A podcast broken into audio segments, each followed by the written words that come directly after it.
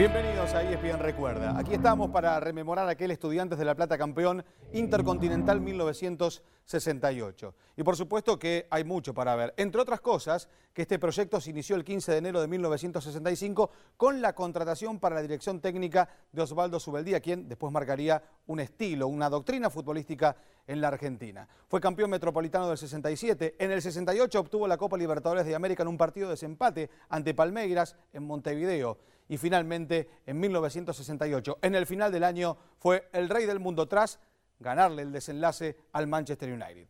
Vamos de a poco, así comienza esta historia. Lo nuestro era eh, un equipo adelantado a la época. ¿Por qué? Porque trabajaba tácticamente. Y antes no se trabajaba. Yo he estado en la selección y a mí en el Maracaná me dijo un técnico, Malverná, el el Wii suyo sabe, yo no sabía si era negro, rubio, si arrancaba en diagonal. ¿Me entendés? Se improvisaba mucho. Era un equipo que sabía muy bien lo que hacía en el campo de juego, o sea, teníamos una defensa muy, muy sólida, un medio campo muy guerrero, gente que, se movía permanentemente, había mucho desmarque. Y teníamos un jugador, viste, que era un poquito el, distinto, que era la, bruja, el Verón. A Verón no se le decía absolutamente nada, no le decían absolutamente nada, todos le estaban agradecidos y era el único que no tenía realmente una consigna muy terminante y muy disciplinada. bueno, haz lo que quieras, los otros días a trabajar para que se pudiera hacer lo que quisiera. Y Osvaldo no dejaba nada a la improvisación. Entonces era un equipo muy trabajado tácticamente, que eso molestaba. Por eso le llamaban antifútbol, que ahora es presión. Mucho trabajo. Nosotros eh, no nos sorprendió porque no sabíamos. Es decir, los de primera por ahí, o que habían estado en primera antes, sí, porque no habían trabajado nunca de esa manera. Para nosotros era algo lindo, nuevo y nos gustaba, queríamos más. Creo que muy pocos equipos han tenido tantos jugadores con un conocimiento del reglamento como tenía ese equipo de estudiantes de La Plata. Ellos sabían muy bien cuáles eran las ventajas que podían tomar del reglamento y cuáles eran las cosas que el reglamento penaba. Y a eso se agregó de que Osvaldo supo elegir los jugadores para reforzar un equipo que veníamos chicos de abajo, que fuimos eh, subiendo de a poco, y había como un 70% de jugadores de, club. El primer año, estudiantes de estar siempre peleando los últimos puestos, pasó a ser quinto, después sexto, y ya el tercer año, el 67, logramos el primer campeonato que fue el Metropolitano. Era la primera vez que un cuadro chico salía campeón en el fútbol argentino, que fue en el campeonato metropolitano que le ganamos Racing. Eh, por primera vez un equipo chico entraba a Copa Libertadores. Nosotros arrancamos la Copa Libertadores los únicos que creíamos nosotros en, el equipo éramos nosotros, porque viste estaba Independiente que había salido campeón y nosotros entrado en Copa por salir segundo de Nacional. Nosotros veíamos que eh, íbamos creciendo como equipo, en, la, parte individual, íbamos creciendo, íbamos creciendo, y vos veías en tus compañeros, nuestros compañeros, se iba creciendo y podía ser. Juega inmediatamente, punta derecha para Verón, lucha con Ferrari, Beluda, entra ya peligrosa, el otro hombre peligro, le va a tirar, tiró.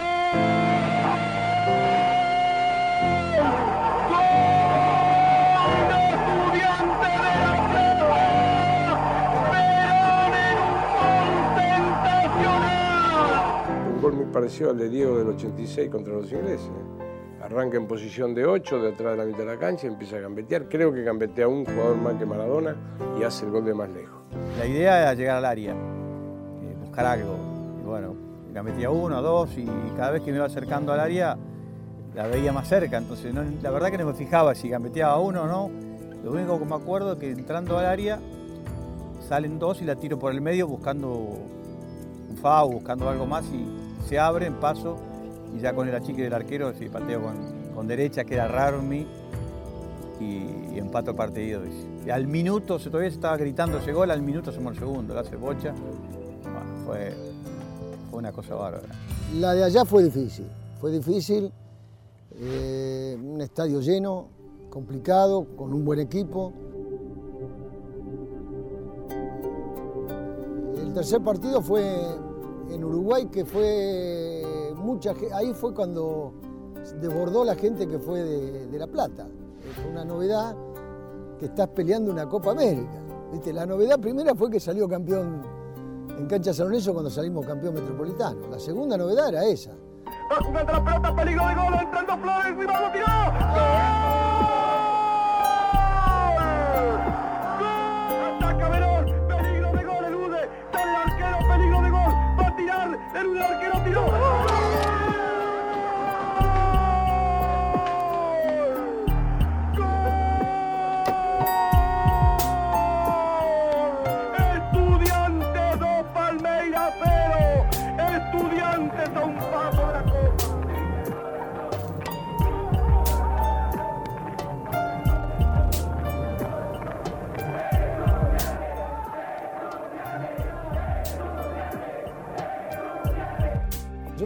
Con gente que eran novios y ya tienen hijos grandes y dice, Cacho, íbamos de novio y después nos casamos y lo fuimos a ver. Eh, Esto es- con- pasamos a ser parte de la historia de mucha gente de acá.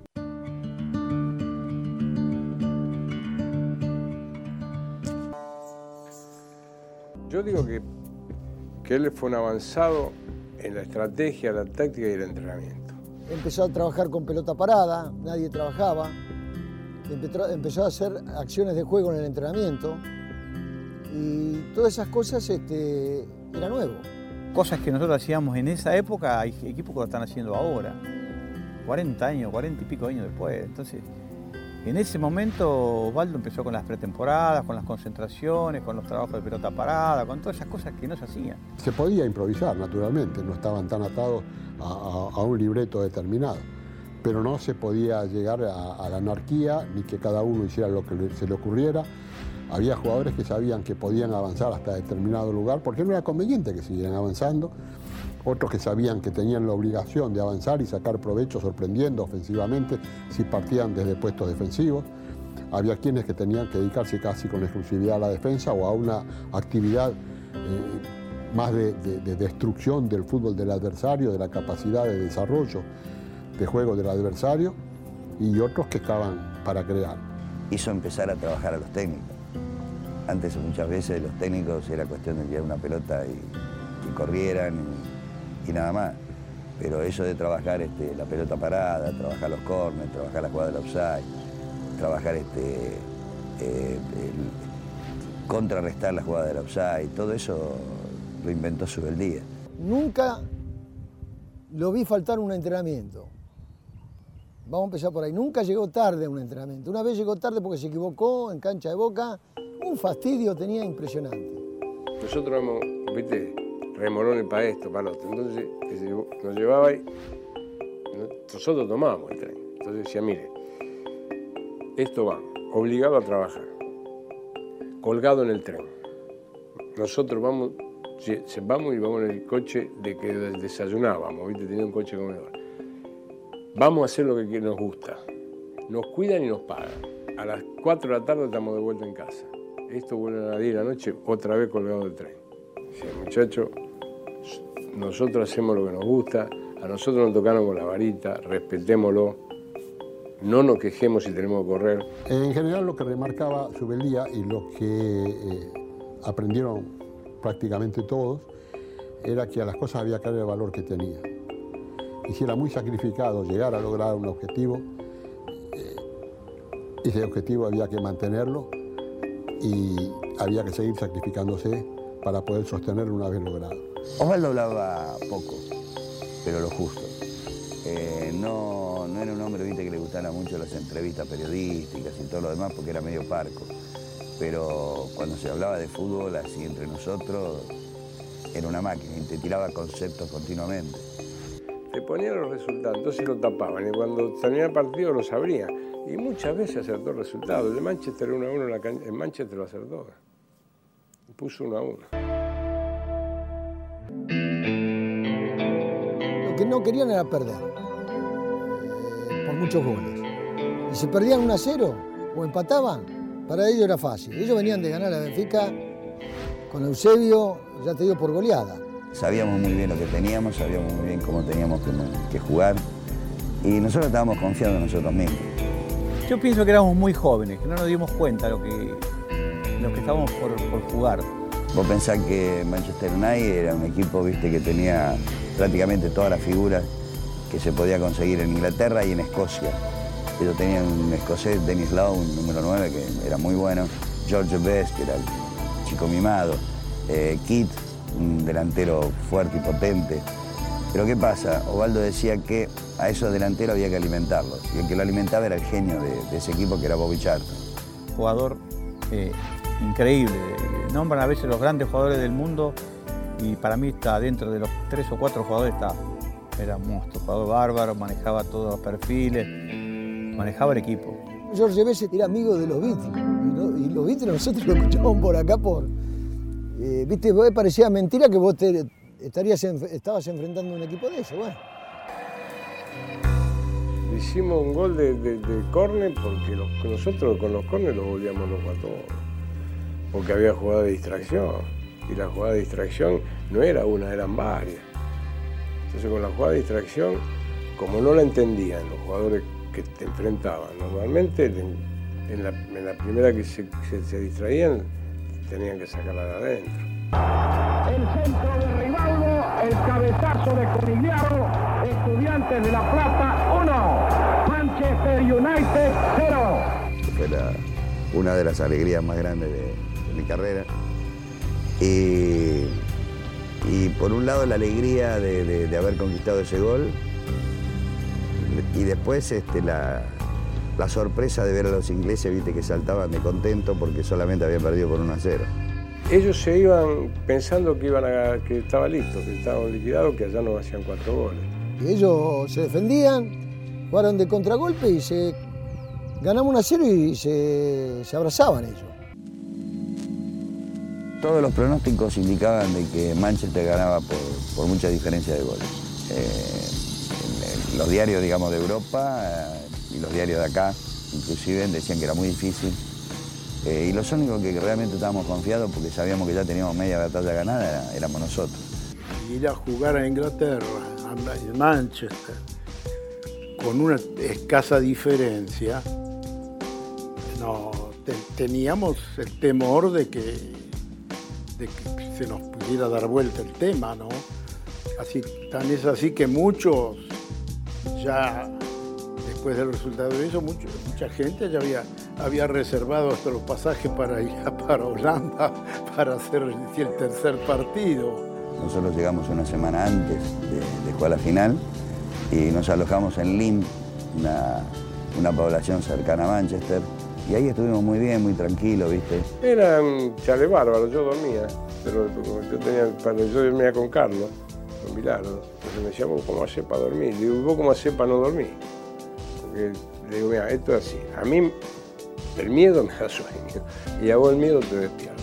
Así que vamos, vamos tranquilito porque me vas a volver loco. Yo siempre me concentraba con él, siempre en la habitación me tocaba él y no podía dormir. Y se levantaba y de la noche lo caminaba por ahí. Y digo, pará, pará que yo duermo. De lo que me acuerdo es que el día anterior al partido estábamos caminando, este, que era un lugar hermosísimo, ¿viste? Todo verde. Y pasaron por un campo de gol y estaba Bobby Charlton jugando al gol. Entonces nosotros decíamos, caray, nosotros hace una semana estamos concentrados y este tipo a pocas horas de partido está jugando al golf. Ellos venían con la idea eh, del partido de Racing Celtic, que fue duro. Tal es así que ellos filmaron, se llevaron filmaciones de cuando entraba la policía a la cancha, cuando había un FAU. Cuando llegamos allá a Inglaterra, yo vi que pasaban eso. Y decía de Animals. Eh, Ovaldo tuvo la, una buena predisposición. Llevamos a salir una hora antes a la cancha para que el primer grito de agresión lo sientamos antes de entrar a la cancha a jugar el partido. Y ahí empezaron a cargar un poquito las tintas con el tema de los animals, porque mostraban imágenes en televisión de los fosos, de los alambres de púa, de los problemas de la gente, de lo que se peleaban, todo eso mostraban como que éramos un equipo de salvajes, ¿no? o, o que veníamos de, de un país salvaje. Y salimos a la cancha y gritaban y decían, sacame fotos. Yo no, yo no rompía la foto porque decía, a los animales no se les saca, ¿cómo se saca una foto con un animal? Medina se queda, Madero va a tirar. Se adelanta Tanto estudiante Tonieri, me gusta. Viene el centro, carga Mario,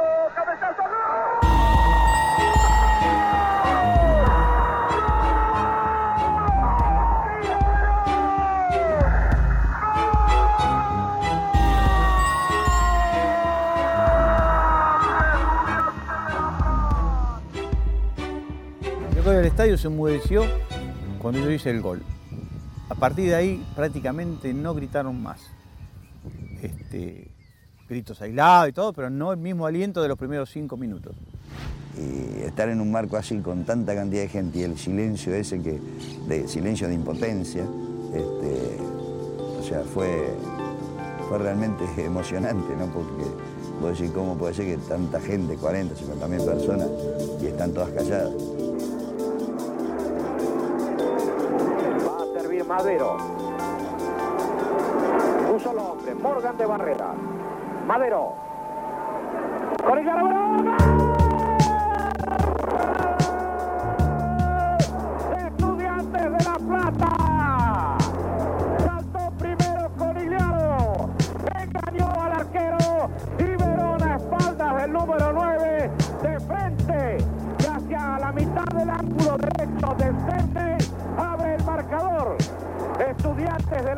La Plata 1. Manchester United 0. 5 minutos, 5 segundos. le pasa al Chango, a Cárdenas, o al que logró un gol de ese tipo en ese, en ese momento, y se va a recordar siempre. Este, estemos o no estemos nosotros, se va a recordar porque pasó. Y en la historia del club seguramente va a quedar ese partido como, como lo que fue, ¿no? que Estudiantes fue campeón del mundo y bueno, yo tuve la suerte de hacer gol. La gente se cree que por ahí nosotros dimos la vuelta con la copa, como es ahora. No es así. Nos abrazamos, gritamos nosotros y dimos una media vuelta ahí. Solo estábamos. Ahí no había periodismo como ahora, no había nada. Mirá si había poca comunicación, que cuando termina el partido el Gordo Muñoz estaba, transmitieron, parece que no, no había cabina, no le dieron cabina, no sé cómo era ese barullo. Entonces nos llevaron a una platea a hablar. Yo me hicieron hablar con mi, la final de mi mamá.